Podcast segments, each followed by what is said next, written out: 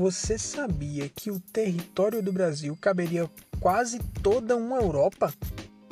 E que sair do Recife até a África é mais perto do que sair do Recife para o Acre? No podcast de hoje nós vamos falar sobre o território do Brasil e suas dimensões continentais. Então fica ligado que nós vamos começar agora. O Brasil hoje é o quinto maior território do mundo, mas é claro que o Brasil não nasceu assim. Ele foi ganhando novas feições com o tempo até chegar do jeitinho que você vê no mapa do seu livro. Após 1500, várias demarcações aconteceram, por exemplo, o Tratado de Tordesilhas e depois o Tratado de Madrid. Os bandeirantes ajudaram muito a aumentar o território brasileiro em direção ao oeste. Lembrando que o Brasil nasce na costa do Oceano Atlântico e vai entrando para o oeste assim que vai anexando novos territórios.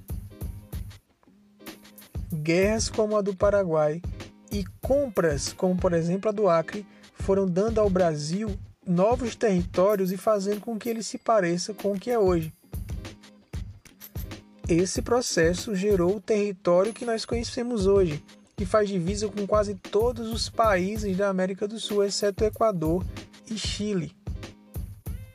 Tanto a sua extensão norte e sul quanto a sua extensão leste e oeste ultrapassam os 4 mil quilômetros. Na sua faixa litorânea, uma extensa área que varia de norte a sul e faz com que uma série de capitais estejam apontadas para o mar, na sua faixa oeste, nós temos a nossa fronteira terrestre, uma séria questão de segurança.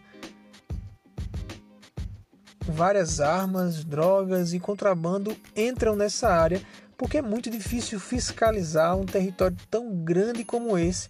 Lembrando que uma área que está muito mais ocupada com floresta do que com cidade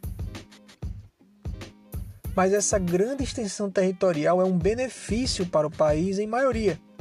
Nós temos desde grandes florestas tropicais e equatoriais até grandes rios que são navegáveis, até extensas áreas de extração de minérios, áreas agricultáveis, pastos, áreas para cidades e uma série de outras possibilidades, fazendo com que o Brasil hoje tenha uma grande riqueza natural. Clima, vegetação, solo, fauna, população, uma diversidade muito grande dentro desse território continental nós conseguimos observar. E é isso, pessoal. Esse território brasileiro, por sua diversidade e extensão, faz com que nós tenhamos tanta importância em estudá-lo.